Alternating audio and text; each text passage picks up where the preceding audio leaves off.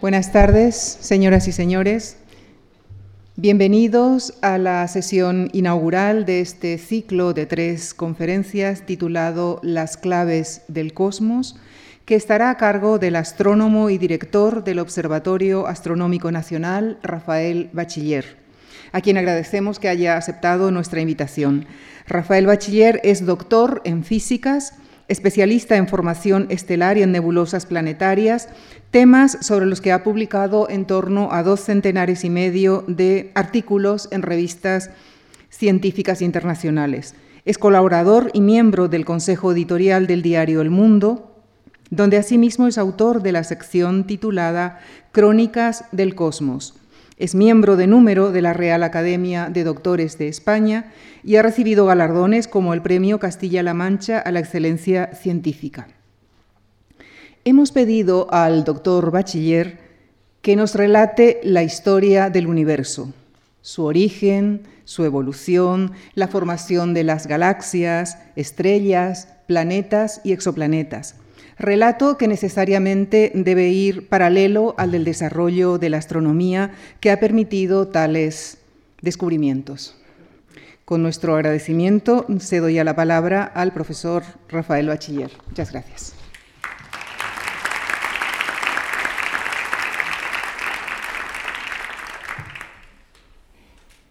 Eh, muy buenas tardes a todos. Efectivamente, yo les voy a hablar de la historia de nuestro universo y voy a entrelazar la historia de nuestro universo con la historia de la astronomía. En este primer capítulo, titulado Desde el inicio, les voy a hablar de la astronomía pretelescópica, antes del invento del telescopio.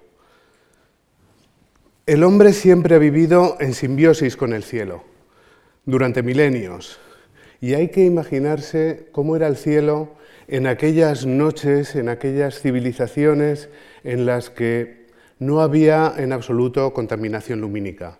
Era un cielo eh, sobrecogedor, posiblemente. Y ahí en ese cielo, en esas noches tan oscuras, la situación de los cuerpos celestes servían para orientarse. A los cazadores y recolectores les servían como referencial de los puntos cardinales y más adelante el movimiento de las estrellas sirvió a los agricultores para organizar sus tareas. El Sol, la Luna y las estrellas jugaban un papel sumamente importante y ya en las culturas megalíticas, uno de cuyos ejemplos más principales es este, conjunto en Stonehenge, en Inglaterra, que data de finales del Neolítico, Muchos de estos monumentos, como digo, están orientados de acuerdo a pautas astronómicas. En concreto, en Stonehenge, la avenida principal del conjunto señala el punto por donde se levanta el sol en el solsticio de verano. Y todo el conjunto está orientado eh, de acuerdo con pautas solares y lunares. Hay quien ha llegado a decir que este, mm, este conjunto eh, era un observatorio astronómico y que pudo servir para predecir eclipses. Sin embargo, la idea generalizada hoy es que estas interpretaciones son exageradas. Pero lo que no hay ninguna duda es que los puntos extremos por los que se levantan y por los que se acuestan el Sol y la Luna dictaron la orientación de todo el conjunto. Y esto fue hace 5.000 años. Y algo parecido sucede en este otro conjunto, en las Islas Hébridas, eh, las, eh, las hébridas exteriores de Escocia. Aquí también estos megalitos están orientados siguiendo eh, unas pautas astronómicas. Al otro lado del mar, en, en Irlanda, esta tumba en Newgrange eh, está situada en el centro de un conjunto al que se llega a través de un largo pasillo que está también flanqueado por otras tumbas y ese pasillo está orientado exactamente eh, en la dirección, en una dirección tal que el sol incide directamente sobre el largo pasillo y llega a la tumba central en el solsticio de invierno. Así que esto fue también, como digo, hace unos 5.000 años. Un ejemplo eh, espectacular de mm, pautas astronómicas aplicadas a la arquitectura o a las construcciones se da ya en Egipto, pero también hace 4.600 años las pirámides de Giza, pero también las pirámides anteriores, ¿eh? están orientadas perfectamente norte, sur y este y oeste, e incluso los pasadizos interiores parecen estar orientados de manera, como muestra el pequeño esquema, de manera que apuntan al paso por el meridiano de Orión y de la Osa Mayor. Eh, esta precisión, la precisión que alcanzaron los egipcios, era tal, orientando sus construcciones, que a lo largo de la, de la civilización egipcia se puede ver cómo va cambiando ligeramente esta orientación norte o sur, siguiendo la precesión del polo terrestre, el movimiento del polo terrestre, es decir, la posición del norte. Más adelante, y ya por ejemplo en Asia, em, se hacen construcciones que están explícitamente o dedicadas em, precisamente para la observación astronómica. Es el caso de este observatorio en Corea del Sur, cuyo nombre, este nombre complicado, significa en coreano torre mirando a las estrellas y que data ya del siglo VII. Pero es un ejemplo de cómo la arquitectura, estas pautas astronómicas aplicadas a la, arquitectura están presentes en todo el mundo. También en México, en eh, Chichen Itza, este edificio, el Caracol, es un antiguo observatorio, data del año 906 después de Cristo. Los pasillos, ventanas y las estrechas aberturas de todo el conjunto están alineadas siguiendo eh, pautas astronómicas, la posición del Sol en el solsticio de verano y los puntos más extremos de la puesta de la Luna y también de Venus, que era un planeta que tuvo una importancia enorme para los mayas. Así que el cielo ofrece esa estabilidad, el ver que siempre está permanente los mismos astros, es una estabilidad y una regularidad que son reconfortantes y que parece afirmar la inmortalidad. Así que no es extraño que desde muy pronto los sueños, las aspiraciones del ser humano se reflejen en el, en el firmamento. La imaginación del ser humano se refleja en el firmamento y recordemos que, como decía Einstein, la imaginación es más importante que el conocimiento. Y cuando digo desde muy pronto, es posiblemente tan pronto como hace 17.000 años, cuando en Lascaux, en estas pinturas, uno puede reconocer el triángulo de verano señalado por los puntos en la cabeza del toro de este personaje y de esta ave. Y en otra parte de las mismas cuevas uno puede reconocer el conjunto de las, de Pléyades, las siete estrellas, el cúmulo de siete estrellas. En nuestras cuevas del castillo, en Puente Viesgo, a la entrada, hay una serie de puntos también que uno puede asociar muy fácilmente con la posición de las estrellas de la corona del norte, de la corona borealis. Y esto es, como digo, hace unos 17.000 años.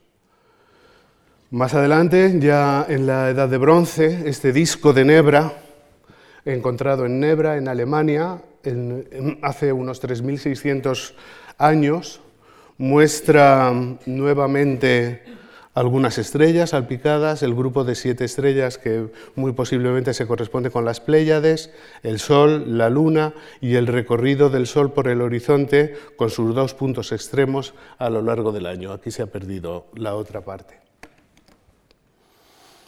En Egipto, en Egipto los, eh, se esmeraron por proyectar en el cielo las representaciones de sus dioses, interpretando las constelaciones, es decir, interpretando los conjuntos de estrellas. Aquí aparece una tumba del año 1300 a.C. con representación varios dioses siguiendo em, las estrellas en el cielo. Y más adelante, em, en, este zodíaco, el zodíaco de Dendera, que se conserva en el Museo del Louvre y que data muy posiblemente del año 50 a.C., aunque hay quien pretende que es muy anterior, se recoge no solo el zodíaco, sino verdaderamente un mapa del cielo ya con todas las constelaciones, adaptadas en muchos casos a los dioses egipcios en concreto la constelación de Ofiuco, por poner un ejemplo, aparece asociada al dios Ra, el dios Ra, el dios del sol, cruzando el cielo. Aunque hoy, como digo, es lo que conocemos como constelación de Ufiuco. En el otro lado del mundo, en Australia, también se idearon constelaciones y miren esta constelación, qué aspecto tan peculiar tiene. Es un emú. Un emú, los, eh, los aborígenes australianos veían en el plano de la Vía Láctea, no ya juntando las posiciones de las estrellas en el cielo, sino verdaderamente estudiando la disposición de las nubes dentro de la Vía Láctea, vieron un emú, un eh, animal que era importante en su cultura. Lo que nosotros conocemos como el saco de carbón y que es visible también desde el hemisferio norte es la cabeza del emú.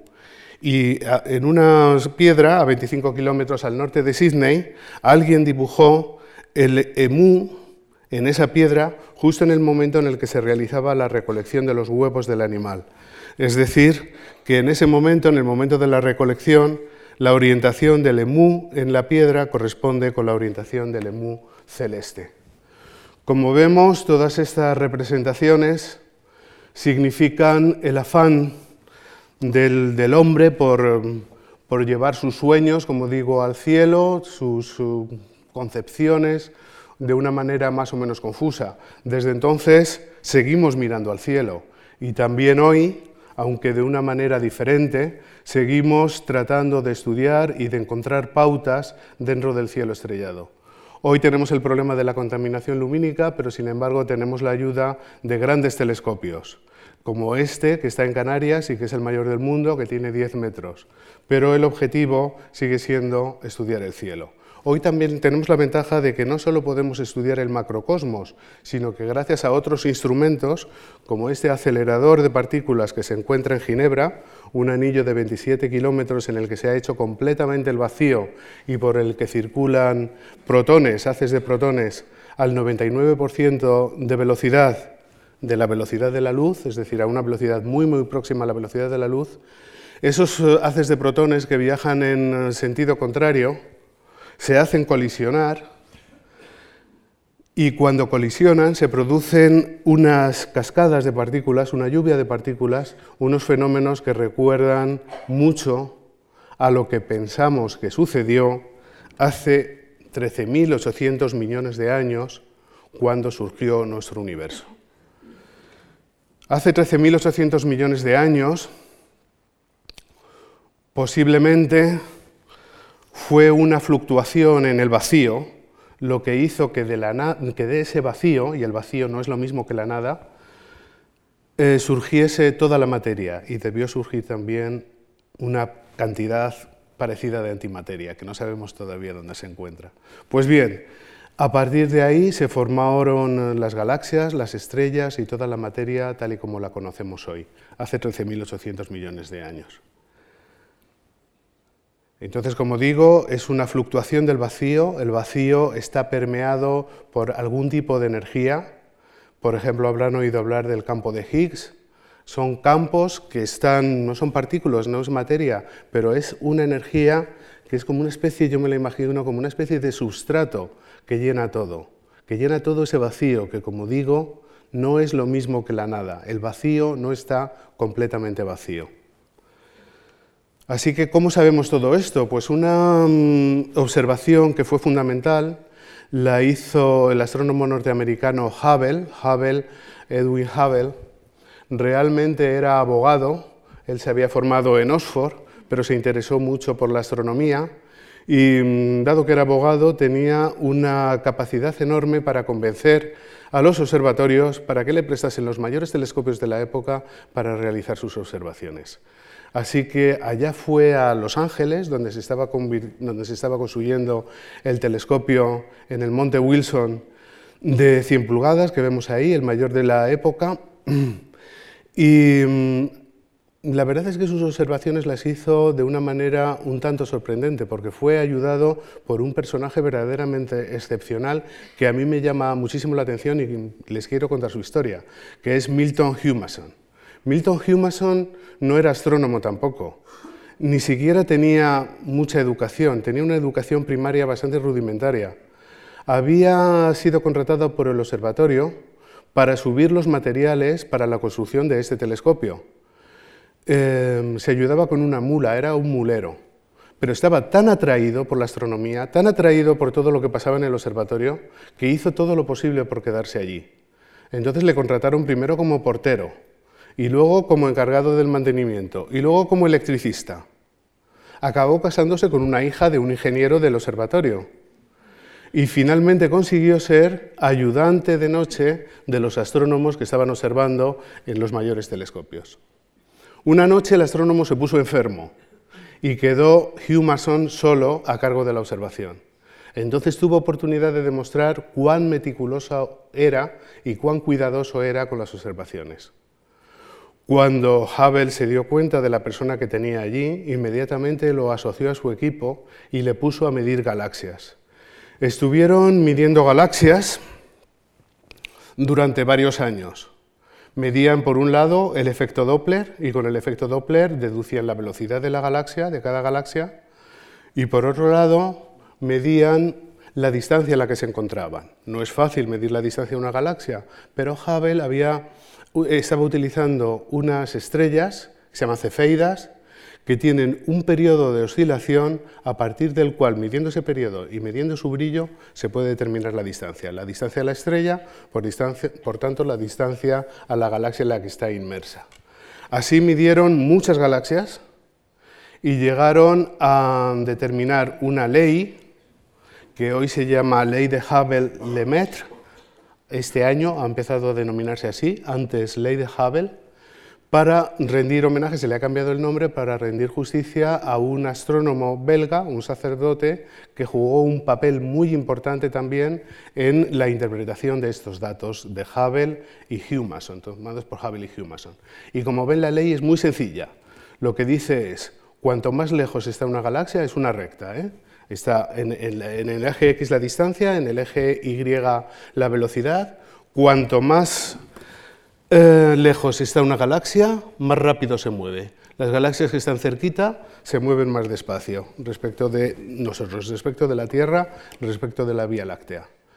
Entonces, ¿eso mm, qué significa? Pues significa que una galaxia que está el doble de lejos, pues se mueve el doble de deprisa. ¿Tres veces más lejos? Pues tres veces más deprisa. ¿Diez veces más lejos? Diez veces más deprisa. Eso ¿A, qué recuerda? ¿Qué sugiere inmediatamente? Pues sugiere inmediatamente una explosión. Una explosión, imaginen un proyectil que explota, un algo que explota y salen los fragmentos disparados a diferentes velocidades. El fragmento que va dos veces más a prisa llegará dos veces más lejos que aquel que salió y que ha ido a una velocidad mitad el fragmento que va 10 veces más, eh, más deprisa, en el mismo tiempo habrá llegado 10 veces más lejos. O sea que la ley de Hubble, de Hubble-Lemaitre, indica eh, un movimiento explosivo de todas las galaxias, indica que todas las galaxias estuvieron juntas en un momento dado al principio del universo. Esto es una de las observaciones fundamentales de la teoría del Big Bang, pero hay otras. Otra de ellas es el fondo de microondas. En todo el fondo del cielo hay un fósil, una radiación fósil, que es más o menos idéntica por todos los lados y que se considera un remanente, un eco directo de la gran explosión, del Big Bang. Hay otra observación muy importante que es las abundancias de los elementos ligeros. Como ustedes eh, saben, los elementos pesados, el carbono, el oxígeno, el hierro, de lo que estamos hechos, todos se han formado en el interior de las estrellas, salvo el hidrógeno. El hidrógeno es lo que se formó en el Big Bang. El hidrógeno con pequeñas cantidades de otros elementos ligeros como el litio y el berilio. Pues bien, midiendo las abundancias de esos elementos que no han sido producidos en las estrellas, uno puede también eh, llegar a la conclusión de que fueron producidos al mismo tiempo y en una explosión. La homogeneidad del universo a, muy grandes escalas el universo es muy parecido en todas las direcciones en las que miramos, como si todas esas direcciones, es decir, todos los trozos del universo, hubiesen estado juntos una vez. Y hay otra observación también que es curiosa, y es que el cielo es oscuro. Si no hubiese habido Big Bang, si hubiese, el tiempo hubiese sido infinito, si todo hubiese sido infinito, el, discurrir del tiempo y el espacio también fuese infinito y hubiese galaxias hasta en todo el universo, digamos, sin límites, entonces la suma de todos los infinitesimales con los que contribuyen cada una de las estrellas sería muy apreciable y eso haría que el cielo no pudiese ser oscuro por la noche, estaría iluminado por toda esa luz que es la suma de pequeñas contribuciones, pero de muchísimas estrellas y desde, desde sin límites en el tiempo. ¿no? O sea que habríamos recibido toda la luz desde, desde siempre. Entonces eso impone o sugiere más bien que ha habido un origen de tiempos. Es decir, un origen de tiempos, de nuevo volvemos a, la gran explosión. Estos son los fundamentos observacionales. Hay unos fundamentos teóricos también de esta teoría, que son la mecánica cuántica, esencialmente, que se desarrolló hace 100 años, y la relatividad general de Einstein, de la cual también hemos celebrado el centenario hace poco, el año pasado, el año pasado, sí. Y son, bueno, dos teorías que no están muy bien unificadas, no parecen casar del todo bien, pero que ambas son necesarias para explicar toda la estructura del universo. En particular, la teoría de Einstein de la relatividad general supuso una gran revolución respecto de lo que se pensaba eh, con Newton. Según Newton, el espacio era un sistema de referencia completamente absoluto y en, el seno de ese, de ese espacio, de ese espacio inerte, se mueven los objetos sometidos a la fuerza de la gravedad.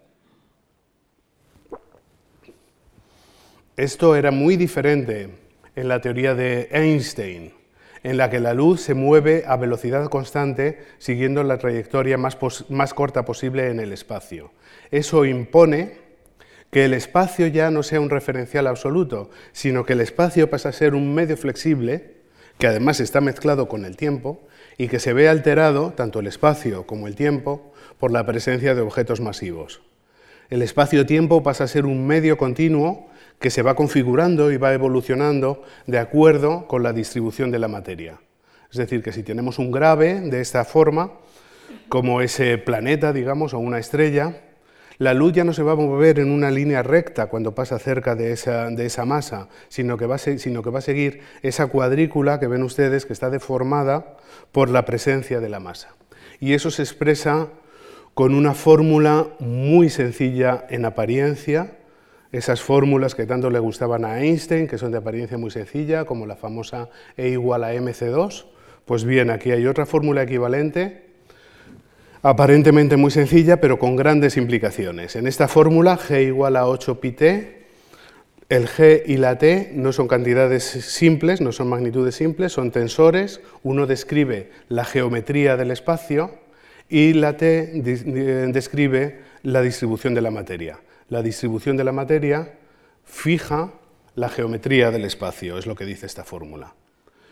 Pues bien, Einstein, utilizando esta fórmula, quiso, y sin tener en cuenta evolución del universo, ni expansión, ni nada todavía, eh, quiso eh, encontrar soluciones para el universo, ver cómo se comportaba el universo. Y con esta única fórmula tenía problemas, porque la única fuerza que existe en este universo de Einstein es la fuerza de la gravedad, es la atracción entre las galaxias. Y esa fuerza hace que no permite que el, em, que el universo se mantenga estático, porque las galaxias caen unas sobre otras por efecto de la gravedad si no consideramos expansión, ¿eh? no estamos considerando expansión en absoluto. Entonces Einstein introdujo una corrección a su fórmula, esa lambda, una constante que se llama constante cosmológica, y entonces modificó las ecuaciones y trató de encontrar unas soluciones y aquello no funcionaba muy bien y se arrepintió después de años trabajando sobre el tema y acabó diciendo, esta constante cosmológica, esto ha sido el mayor error de mi vida. de hecho, el error no era ese, el error es que Einstein no estaba considerando todavía que el universo no es estático, sino que, como hemos dicho, como habían eh, determinado Hubble con Humason y había explicado Lemaitre después, el universo está en expansión, las galaxias se van alejando unas de otras. Y entonces, teniendo en cuenta eso, esta, esta evolución, Eh, Lemaitre, Georges Lemaitre, el, sacerdote belga al que me refería antes, y un matemático alemán, Friedman, llegaron a unas ecuaciones que, bueno, dan soluciones para el universo dependiendo de la cantidad de masa que tenga y de cómo está distribuida. La verdad es que los conceptos son relativamente sencillos. Em, imaginen que estamos sobre la superficie de la Tierra, sobre un asteroide, como pone ahí, y que em, tenemos, estamos sometidos a la fuerza de la gravedad sobre ese asteroide y de ahí tratamos de tirar una piedra. Pues entonces si tiramos la piedra con poca fuerza, la piedra sube hasta una altura y cae de nuevo. En cambio, si la tiramos con muchísima fuerza, si la ponemos, por ejemplo, en una lanzadera espacial, pues la piedra va a escapar del, campo gravitatorio y se va a, escapar y va a moverse de manera indefinida. Pues eso es un símil de lo que sucede también con el universo tras el Big Bang. Si hay mucha materia, si hay mucha masa, las, galaxias están sometidas a, esa fuerza gravitatoria que domina sobre la expansión, que es muy importante, el universo se va a ir expandiendo como resultado de la, primera explosión, pero va a llegar a un momento y por efecto de la gravedad, como hacía la piedra que hemos lanzado lentamente, va a volver a contraerse. Entonces esa es una solución posible de las soluciones a las ecuaciones de Einstein. Es decir, tendríamos un universo que se expandiría hasta un límite dado y luego se contraería, probablemente moriría en un Big Crunch, en lugar de un Big Bang, pues en una implosión en lugar de una explosión. Y a lo mejor ese proceso se podía repetir muchas veces, es una especulación. En cambio, si la masa es em, relativamente pequeña, es un universo ligero, pues las galaxias salen de esa explosión a toda velocidad, como esa piedra que pusimos en la lanzadera espacial, y entonces ya continúan expandiéndose siempre, siempre, siempre. Pues bien, esas son las soluciones posibles. Eh, lo que cabe esperar en cualquier caso es que, mm, por efecto de la gravedad, aunque esa explosión llevase a una expansión indefinida, por efecto de la gravedad, el movimiento de las galaxias se tendría que decelerar por efecto de que unas se están atrayendo unas a otras y tienden a caer sobre ellas mismas. Sin embargo, sorprendentemente, no es esto lo que encontraron las medidas que se realizaron durante años y que se publicaron hace ahora 20 años, en 1998. Lo que se encontró es que las galaxias en su movimiento van todas aceleradas. Y van todas aceleradas como si hubiese una fuerza que se contrapone a la fuerza de la gravedad que tiende a llevarlas unas sobre otras, como si hubiese una fuerza, como digo, que las hace repelerse entre ellas y que las hace que cuando se expanden vayan más y más deprisa. Pues bien, eso es lo que esa, esa repulsión es lo que ha dado en llamarse energía oscura, por llamarla de alguna manera, pero de la que no tenemos ninguna idea de lo que es y que sigue siendo uno de los grandes misterios de la física contemporánea. Esa repulsión entre las galaxias es una corrección en las ecuaciones de Einstein y podría expresarse con esa constante lambda, una constante cosmológica, que tiene que ver, como digo, con la energía oscura. Es decir, que la constante cosmológica ha regresado, la constante cosmológica que había introducido Einstein y que luego había despreciado porque había considerado que era el mayor error de su vida, pues Einstein llevaba razón incluso cuando se equivocaba, como vemos.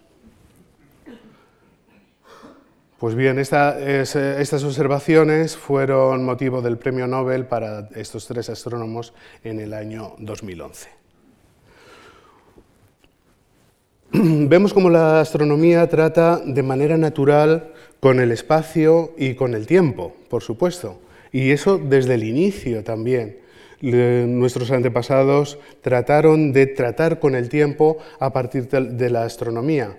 Y de hecho, la medida del tiempo fue la mayor aplicación práctica de aquellas astronomías iniciales. Fíjense en este hueso que tiene 37.000 años.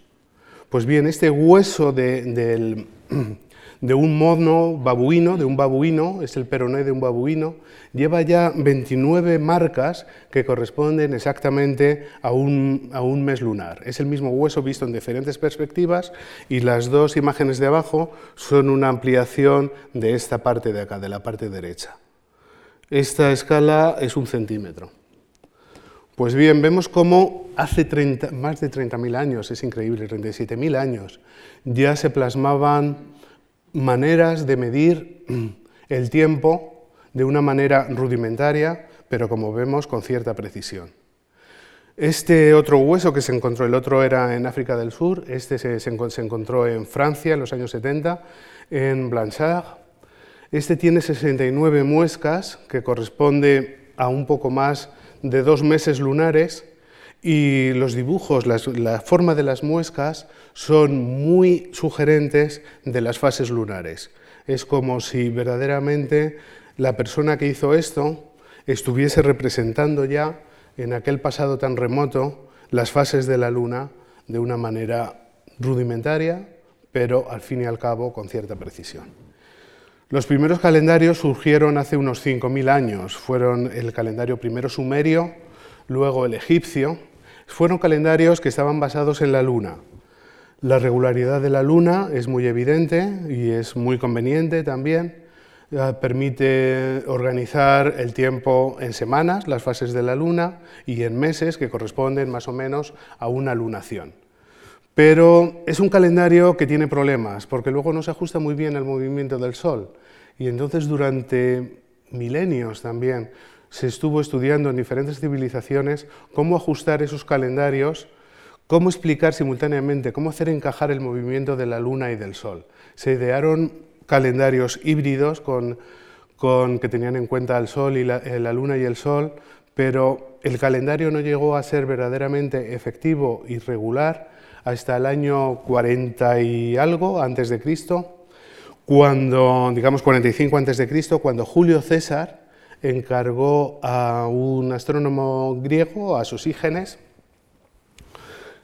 que hiciese un calendario verdaderamente estable y que mm, reprodujese bien em, el movimiento del Sol, es decir, que hiciese que eh, por ejemplo, los eh, equinoccios y los solsticios tuviesen todos los años la misma fecha. Entonces, para esos oxígenes lo que hizo es olvidarse de la Luna, hacer un calendario puramente solar y, bueno, aunque conserva la estructura en meses y demás, pero está verdaderamente regido por el Sol. Y ese calendario, que se llama Juliano por Julio César, es el que, mm, y que duraba tan solo 11 minutos menos que el trópico, pero bueno, a lo largo de los siglos también fue derivando y es el que hubo que mm, modificar ya en el siglo XVI, en 1582, el Papa Gregorio XIII lo modificó y, para, dio lugar al calendario gregoriano, que es el que utilizamos hoy en todo Occidente. En, otros, en otras civilizaciones idearon otros calendarios, el maya es muy sofisticado y, por supuesto, el calendario chino también lo es, también con 12 meses, corresponden a, 12 signos del zodíaco, etc. Esta pirámide en Chichen Itza también es una especie de gran calendario, tiene cuatro escaleras que poseen 91, escalón, cada, 91 escalones cada una de ellas, es decir, 364 en total, más la plataforma superior, eso hace los 365 días del año. Esta pirámide es muy peculiar. En los equinoccios el Sol se proyecta formando una sombra con forma de serpiente. Y mm, bueno, es una celebración, se piensa que se diseñó así para eso. Data del mm, siglo IX o siglo X después de Cristo. Hemos visto el tiempo. El tiempo, sabemos hoy, que no discurre de manera tan uniforme como pensaban nuestros antepasados. De hecho, el tiempo, igual que el espacio, se veía sometido al efecto de las masas, también el tiempo se ve sometido al efecto de una masa.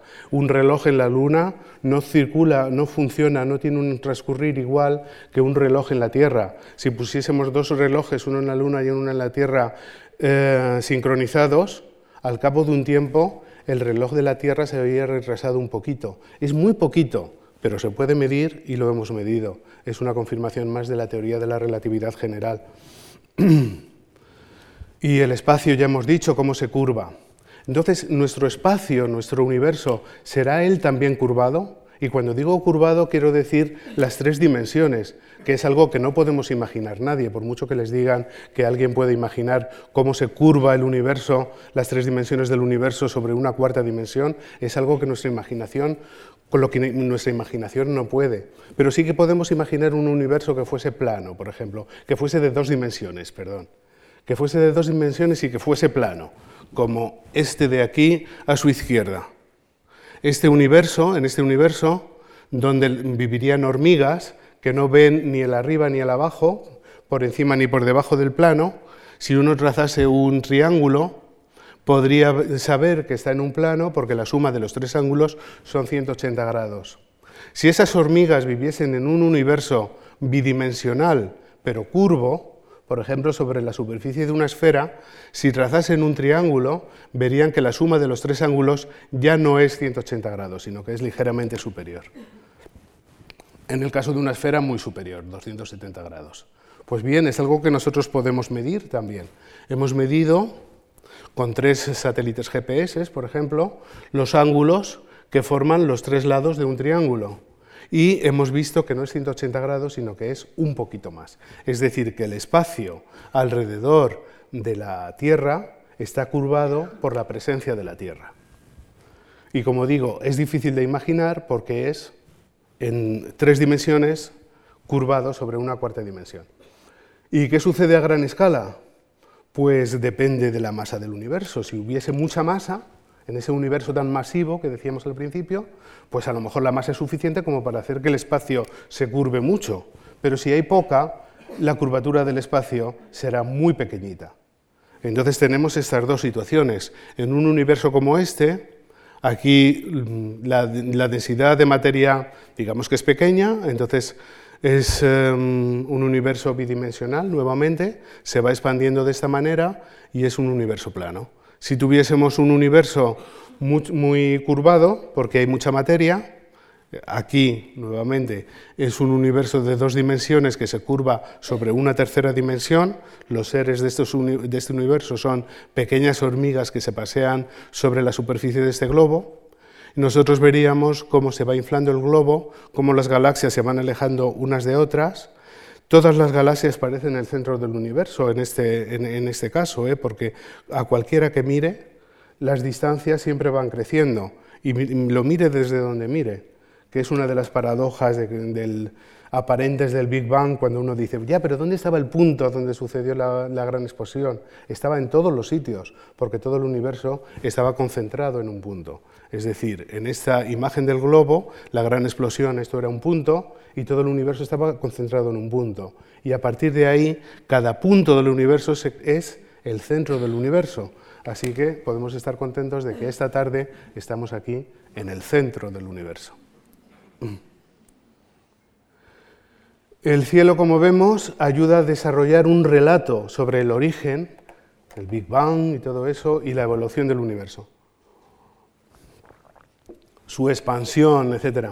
Y eso ha sido así desde el principio, porque la situación de los astros sobre el firmamento parece, parece indicar que estos astros dominan el mundo y además eh, tienen luz, y como si fuesen de fuego. Imagínense lo difícil que sería dominar el fuego en las civilizaciones antiguas, ver que ese fuego está ahí arriba vigilándonos o, especie de dominándonos. ¿no? Entonces es muy tentador llevar nuestros mitos, nuestros dioses y las concepciones religiosas al firmamento.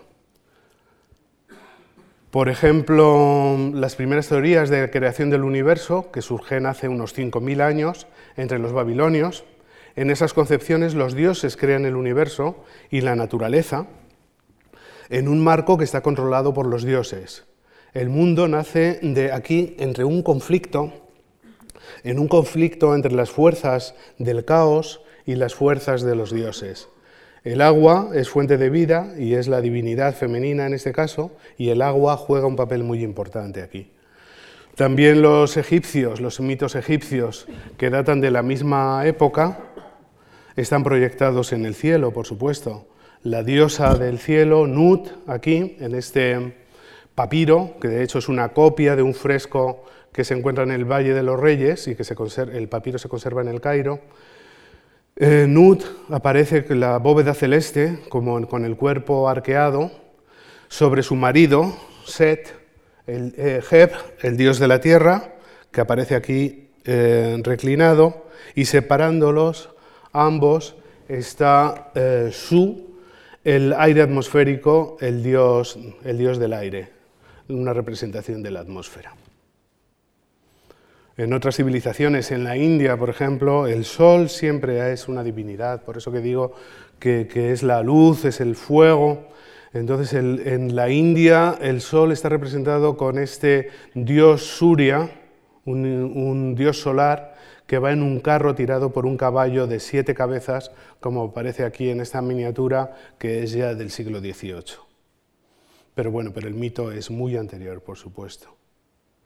Y Brahma, otra divinidad india, es el creador del mundo, es el símbolo de la vida, de la muerte y también de las reencarnaciones.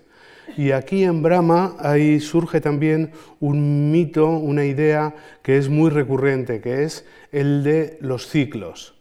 El Brahma crea el mundo durante un sueño, el universo se crea cuando expira y esa fase dura 8.600 millones de años y luego se contrae cuando inspira en otros 8.600 millones de años y lleva 108 ciclos de este estilo, lo que da una edad del universo para el universo de 86.000 millones de años, que bueno, que es un poco elevada, más de lo que, de lo que pensamos hoy en día, pero que como ven, bueno, pues tiene cierta curiosidad. Los ciclos son muy importantes.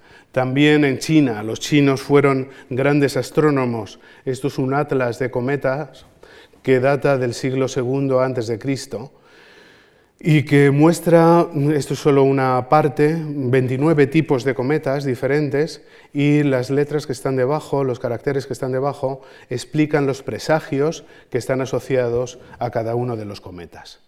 Pero el concepto fundamental en la cosmología china es el Tao. No es tanto que el universo venga de los dioses, de una guerra entre los dioses, sino que ellos prefieren este concepto de Tao, del flujo del universo. La única constante del universo para ellos es el cambio, es pasar del no ser al ser, pasar de lo posible a lo real. Ese flujo del universo lo relacionó, se relaciona con el Jing con el um, Yang, que mm, representa una filosofía del justo punto medio, un equilibrio entre dos posiciones opuestas, que una representa el Dios creador, no hay un Dios creador, perdón, una representa el Sol, el Yin el Sol, el Yang la Luna o la Tierra, y a partir de aquí, de este punto justo es la dinámica entre el yin y el yang lo que crea el universo. Así que la ciencia moderna también ha creado su propio relato de la historia del universo y es lo que voy a tratar de, relatarles ahora. El universo se expande de manera diabática, pensamos, a partir del Big Bang, de forma que se va enfriando según se va expandiendo es el fenómeno inverso al que se produce cuando inflamos la rueda de una bicicleta, por ejemplo, y comprimimos el aire. Vemos que como consecuencia de la compresión el aire se calienta, pues como consecuencia de la expansión del universo el universo se enfría. Entonces podemos eh, utilizar el eje de temperaturas del universo como un eje de tiempos e ir reconstruyendo, rebobinando en el tiempo hacia atrás eh, a partir de la historia térmica del universo. Y eso es lo que vamos a hacer. Vamos a empezar por el Big Bang, que como dije es una fluctuación cuántica en el vacío. Se observan en el laboratorio, donde emergen partículas virtuales a partir del vacío. No es determinista, sucede de manera aleatoria y supone una destrucción de la simetría en la que todas las fuerzas de la naturaleza antes se encontraban unificadas. Y ahí se crea la materia, como decíamos antes, y debe crearse también la antimateria, que es uno de los grandes problemas que tiene el modelo del Big Bang, porque no encontramos esa antimateria. Mm, el pequeñísimo lapso de 10 a la menos 43 segundos, es decir, un 0,42 ceros y un 1, eh, segundos es imposible de describir, porque todas las constantes físicas, ahí la temperatura, la densidad, todo tiene valores demasiado extremos y la ciencia, la ciencia actual no es capaz de describir ese momento inicial del que solo decimos que es una singularidad. A 10 a la menos 43 segundos es como si existiese una barrera, un telón, lo que se denomina la barrera de Planck, y de ahí no podemos pasar hacia atrás. Pero a partir de ahí sí, a partir de ahí se inicia el espacio-tiempo y sabemos que a partir de 10 a la menos 35 segundos, es decir, es una fracción muy pequeñita, el universo tiene que doblar su tamaño cada 10 a la menos 34 segundos, es decir, se infla de una manera em, verdaderamente exponencial. Tras experimentar 10 duplicaciones, el universo se ha inflado en un factor que es 2 a la 100, que es lo mismo que 10 a la 30, un 1 y 30 ceros. Es decir, es una expansión verdaderamente vertiginosa, por supuesto muchísimo mayor que la velocidad de la luz, a una velocidad mayor que la velocidad de la luz. Y es que aquí no es materia lo que se mueve, lo que se está inflando es el espacio.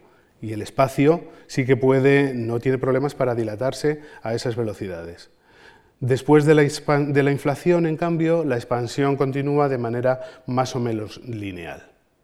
A 10 a la menos 30 segundos, el universo es tan solo una sopa de quarks y de electrones, es decir, son temperaturas muy altas en las que solo pueden existir partículas muy elementales todavía.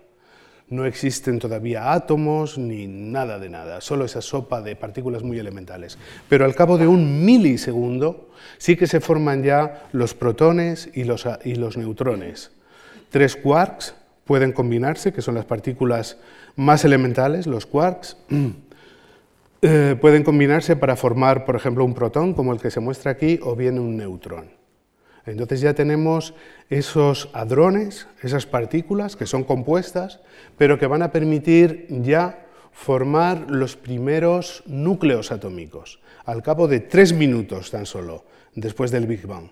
A medida que el universo se enfría, estos neutrones y protones pueden agruparse entre sí y forman estos núcleos atómicos que, como digo, al principio son, como he dicho antes, ah, elementos muy ligeros, deuterio, helio, berilio, litio, en pequeñas cantidades. Tenemos así el universo con esos núcleos atómicos y con los electrones que estaban por ahí también, recuerdan, con los quarks, que son también partículas elementales, muy elementales. Y los tenemos así durante 300.000 años, pero al cabo de 300.000 años la temperatura ya ha bajado lo suficiente como para que los electrones se puedan combinar con esos núcleos atómicos. Y cuando se combinan los electrones con los núcleos, forman un átomo. Y cuando se forma un átomo, al formarse el átomo, sale un destello, un um, fotón, un destello de luz, un pequeño destello de cada átomo que se forma. Pues bien, esos destellos, ese flash que se produce al cabo de 300.000 años después del Big Bang, lo hemos podido medir con muchísima precisión. Se ha medido con varios satélites y es esa radiación de fondo de la que les hablaba antes y que encaja perfectamente bien con este relato del universo. Está por todos los lados, cuando miramos al cielo, esto es una representación de todo el cielo, ¿eh? es como si fuese un mapa mundi, pero de toda la esfera celeste. Y esa radiación está por todos los lados, el universo ya tiene aquí 2,7 grados Kelvin ya. Y bien, lo que se observa es que no es perfectamente homogéneo, sino que esa radiación de fondo tiene pequeñas inhomogeneidades, tiene sitios en los que hay más radiación y en otros un poquito menos. Eso se corresponde a la distribución de la materia. La distribución de materia no era perfectamente homogénea, se estaban creando grandes estructuras, posiblemente cúmulos de galaxias, galaxias, pero todavía no son más que nubes más o menos informes. Uno puede imaginarse el universo en ese momento de esta manera, como una especie de tela de araña en tres dimensiones y en algunos sitios, en algunas partes de esa tela de araña, se va concentrando un poco más de materia. Se van creando ahí las galaxias. Y las galaxias no van solas, no se forman solas, se forman en grupos, en cúmulos de galaxias. Tenemos los átomos, pero al cabo de 700.000 años, 400.000 años después de la creación de los primeros átomos, ya se pueden formar moléculas. Se puede formar la molécula de hidrógeno, que es una molécula muy importante. Y entre tanto, el universo sigue conglomerándose. Y ya esa tela de araña, en esa tela de araña va habiendo ya cantidades, o sea, como ven, estructuras más condensadas, las semillas de lo que serán las primeras galaxias. Eh, son, estos gráficos son el resultado de simulaciones por ordenador, no son solo em, recreaciones artísticas. Entonces, al cabo de mil millones de años, después del Big Bang, tenemos ya una estructura fractal en el universo con grupúmulos de galaxias, en los cúmulos de galaxias y galaxias, y en las galaxias nubes moleculares con material molecular y estrellas. Las primeras estrellas, donde se producen las mayores concentraciones de, de gas de hidrógeno. Por supuesto, estas primeras estrellas no tienen planetas, porque solo tienen hidrógeno, todavía no hay elementos pesados. Los elementos pesados se tienen que formar aún y son los elementos pesados los que darán lugar a los sistemas planetarios, pero a partir de la segunda generación de estrellas. Al cabo de 3.000 millones de años, la mm, densidad de galaxias es muy grande, el universo todavía no se ha expandido lo suficiente y se dan colisiones muy frecuentes entre galaxias. Y esas colisiones conducen a un máximo en la formación estelar se producen muchas estrellas en ese momento, muchas más de las que está formando el universo en este preciso momento en el que vivimos.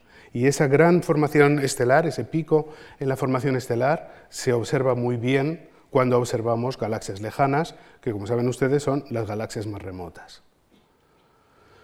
En esas nubes, en las, em, en las galaxias, una nube no forma una única estrella, porque hay nubes que tienen eh, cientos de miles de masas solares, no forman una estrella que sea cien mil veces la masa del Sol, sino que esas nubes evolucionan de una manera más o menos compleja, como pueden ver aquí, fragmentándose por efecto de la gravedad, pero por efecto de las inestabilidades en el gas también. Esto nuevamente es una simulación por ordenador, aquí va corriendo el tiempo, han pasado ya 170.000 años y ven que lo que era una esfera homogénea de gas, más o menos homogénea, una pequeña perturbación, lo que puede ocasionar es una estructura como esta.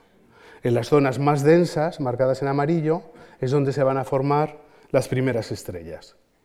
Se van formando esas estrellas, no se forman de una en una, se forman en grupos, en cúmulos estelares.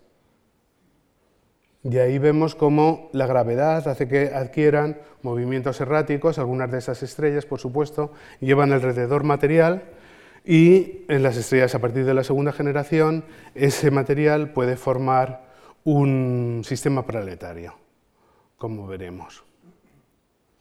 Así que han pasado, por ejemplo, para esta nube interestelar 244.000 años y lo que en principio era una esfera perfecta, se ha convertido en este cúmulo estelar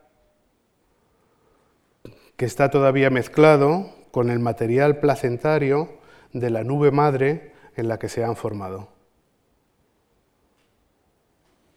Así que ese es el resultado final, según dicen estas simulaciones por ordenador. Vamos ahora, les invito a un viaje en la galaxia, vamos a dirigirnos hacia esas nubes que están sobre el plano de la galaxia en la constelación de Ofiuco. Son unas nubes oscuras. No es que falten estrellas en el fondo estrellado, por supuesto que no. Es que hay unas nubes densas ahí que no dejan ver las estrellas que están detrás. Y dentro de las nubes es donde se forman las estrellas nuevas, como acabamos de ver. Y nos vamos a fijar en una de estas estrellas, que tiene una masa similar a la del Sol, es una protoestrella, y esa protoestrella lo que contiene ya es un disco alrededor de gas y de polvo. El polvo son granos mm, al principio parecidos a la arena de la playa, pero en ese, en ese disco esos granos pueden ir acumulándose y pueden ir formando cuerpos sólidos cada vez mayores, primero del milímetro de tamaño, luego del centímetro, luego de unos centímetros, luego son verdaderos planetesimales y finalmente la aglomeración de muchos de estos cuerpos acaba formando un sistema planetario, un planeta y un sistema planetario. Esto sucedió para el sistema solar 9.000 millones de años después del Big Bang.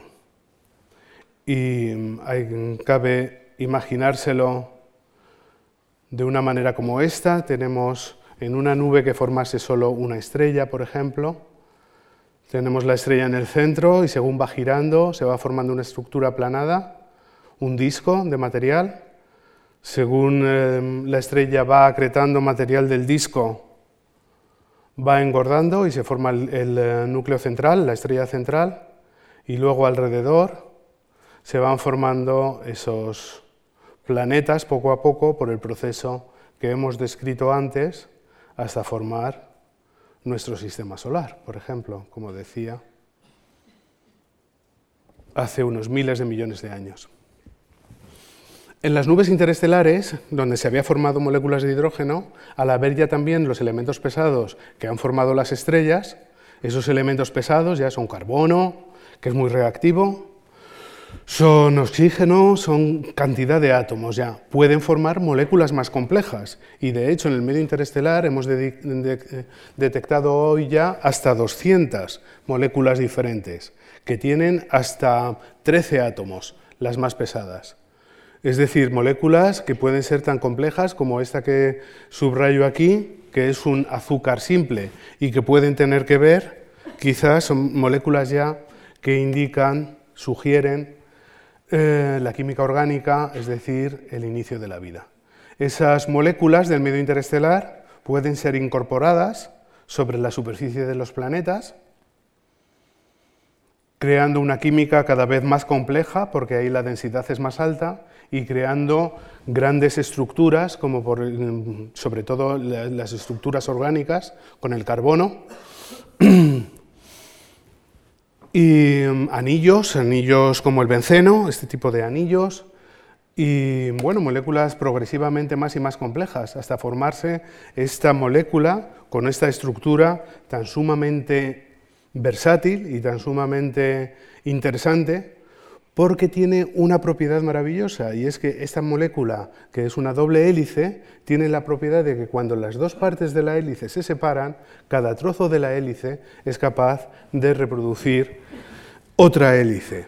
Y en eso se basa toda la vida, en esa capacidad de, de duplicación. Ahí está la clave de la vida. Otra clave importante es la evolución, la evolución que se produce técnicas, mediante técnicas de probar y equivocarse y volver a probar e intentando muchas posibilidades hasta que se prospera.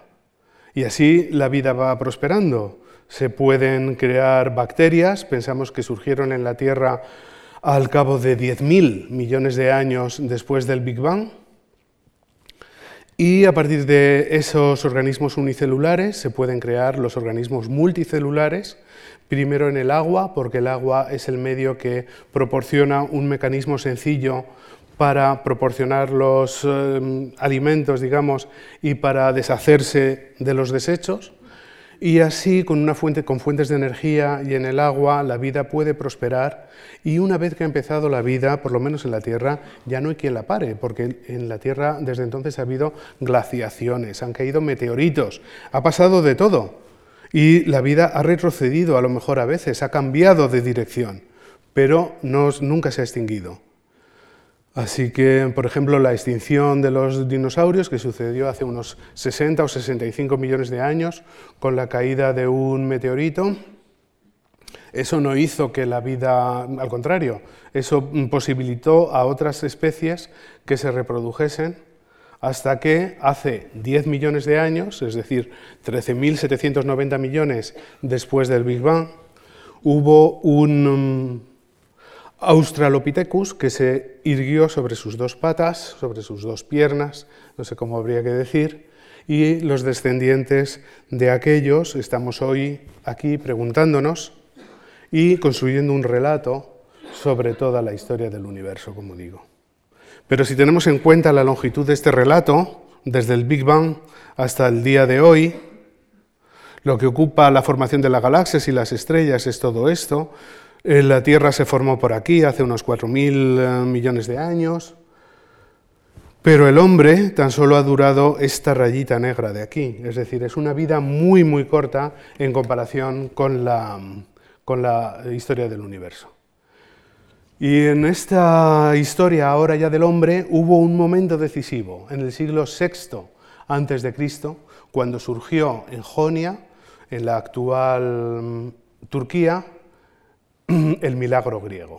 El milagro griego fue, yo creo, artífice de, bueno, de muchas personas, pero sobre todo de un pensador, Tales, en Mileto, quien fue mm, probablemente uno de los primeros seres humanos que pensó y que estaba convencido que la naturaleza puede ser estudiada y explicada por la razón. Y esto supuso una, una revolución completa, porque a partir de aquí se crea la posibilidad, se abre la posibilidad de estudiar el mundo, no ya con todos esos mitos de que hablaban aquellas civilizaciones, sino ya de una manera eh, más científica. Aquí tenemos a Pitágoras en la escuela de Atenas,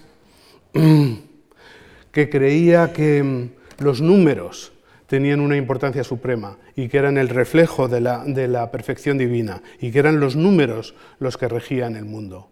Y por supuesto tenemos a Platón y a Aristóteles que desarrollaron una cosmología. Y es que en Grecia hubo dos corrientes de pensamiento, resumiría yo, una que iba encaminada con los filósofos a hacer un relato del mundo nuevamente, a elaborar una cosmología, y otra que estuvo más centrada en los, en los números y en los modelos geométricos, como veremos. Platón elaboró una teoría del mundo en la que un demiurgo era un ser divino, un gran artesano, que según esta teología platónica que expuso en el Timeo, produce el universo. Esto era ya en el siglo IV antes de Cristo. Entonces este universo estaba regido por unos poliedros eh, perfectos con influencia sin duda pitagórica. Son los sólidos platónicos. Aristóteles, en cambio, criticó la cosmología de Platón, él pensaba que no había ni demiurgo ni artesano y que la cosmología em, estaba simplemente, se podía explicar con la naturaleza simplemente, que era la que producía el cosmos sin más.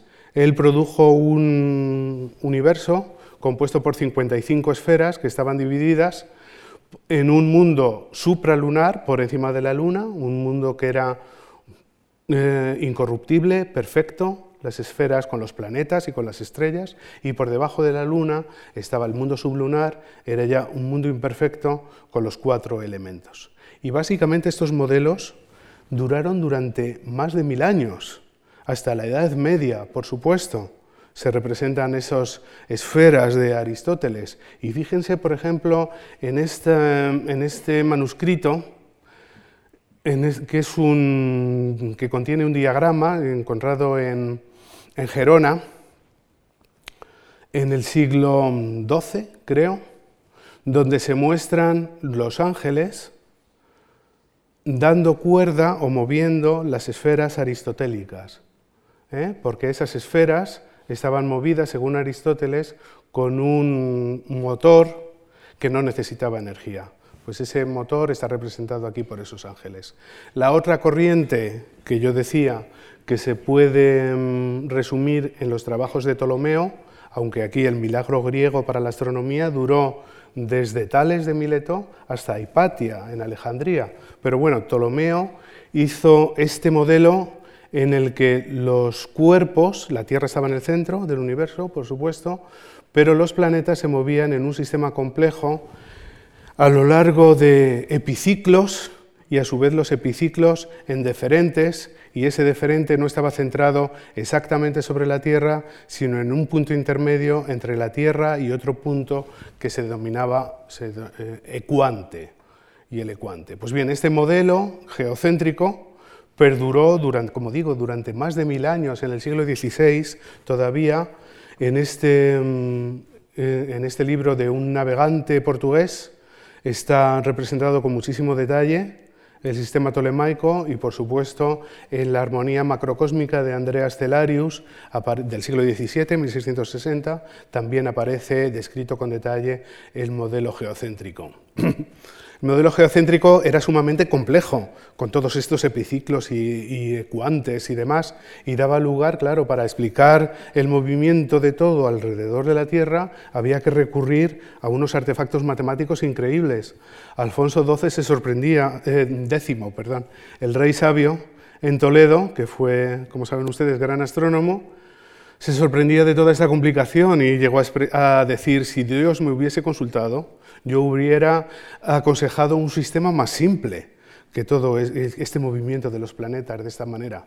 Todo esto no se, simplificaría hasta el Renacimiento, cuando Copérnico ya ideó el sistema heliocéntrico, con el Sol en el centro, gracias en medida a las tablas producidas en Toledo, que llegaron a manos de Copérnico en Torún, en Polonia, y pudo describir el movimiento de los planetas poniendo el Sol en el centro del universo y produciendo un modelo muchísimo más simple.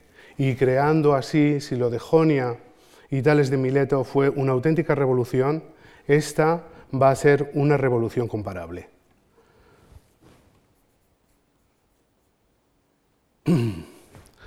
Copérnico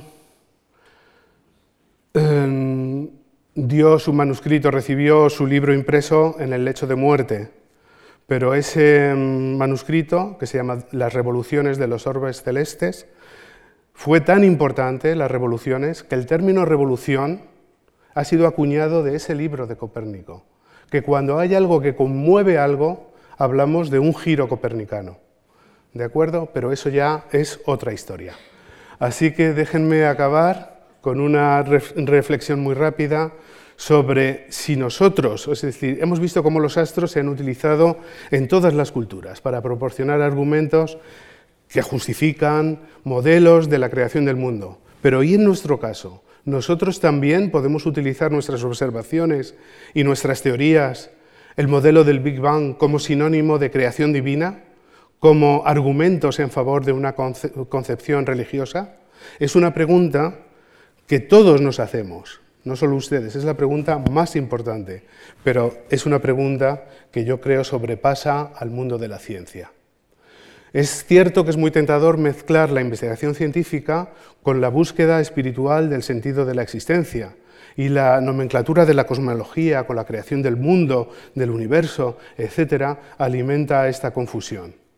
La teoría del Big Bang fue considerada una muestra del idealismo reaccionario y burgués precisamente por ello, porque hablaba de la creación y porque tenía connotaciones un poco religiosas. Por todo ello era sospechosa para el régimen stalinista y por eso hay pocas eh, aportaciones de científicos soviéticos. Friedman, el matemático del que hemos dicho que encontró soluciones a las ecuaciones de Einstein, llegó a escribir un libro que se llamaba Creación, en el que describía la creación del mundo a partir de la nada, no del vacío, de la nada. Y el Papa Pío XII utilizó, se, se apoderó de estos argumentos para decir, por ejemplo, en el año 51, parece verdaderamente que la ciencia actual haya conseguido ser testigo de ese fiat lux inicial. En esa época el cosmos ha salido de la mano del Creador. Sin embargo, Georges Lemaitre, el sacerdote belga, autor del Big Bang, que durante un tiempo fue sospechoso para Einstein, sin embargo, él era partidario de una distinción radical entre la ciencia y la religión. Y en 1958, en uno de los congresos Solvay, en Bruselas, seguía insistiendo que su teoría no debía ser empleada con connotaciones metafísicas ni religiosas. Y esa es mi opinión también. La, investigación científica nos muestra el conocimiento que es accesible mediante el método científico, es decir, la observación, la experimentación, el cálculo y la razón. Pero la investigación científica es incapaz de alcanzar esas certezas existenciales. Pero como decía bien decía Bertrand Russell, lo que los hombres realmente quieren no se conforman con el, conocimiento, lo que quieren realmente es esa certeza y por eso acuden a la religión. La certeza que ofrecen las religiones. Bajo mi punto de vista, investigación científica y religión debe seguir sus caminos de manera paralela. El diálogo es posible y quizás sea muy conveniente, pero cada uno debe aplicar sus métodos y deben ser considerados como dos negociados separados. El origen y la creación son dos conceptos diferentes. El origen, el Big Bang, la singularidad, es de descripción imposible por la ciencia actual, como he dicho ya, a causa de ese velo del fondo, a causa de la barrera de Planck. En cambio, la creación es un concepto filosófico, religioso, que entra un poco en el dominio de la fe, de la predisposición de los creyentes para creer o no creer y que reside en esa confianza que le prestan los creyentes. Y sobre eso la ciencia no puede concluir nada. El científico, es mi manera de ver, debe permanecer consciente de, de las limitaciones de su ciencia y debe de ser humilde. Muchas gracias por su atención.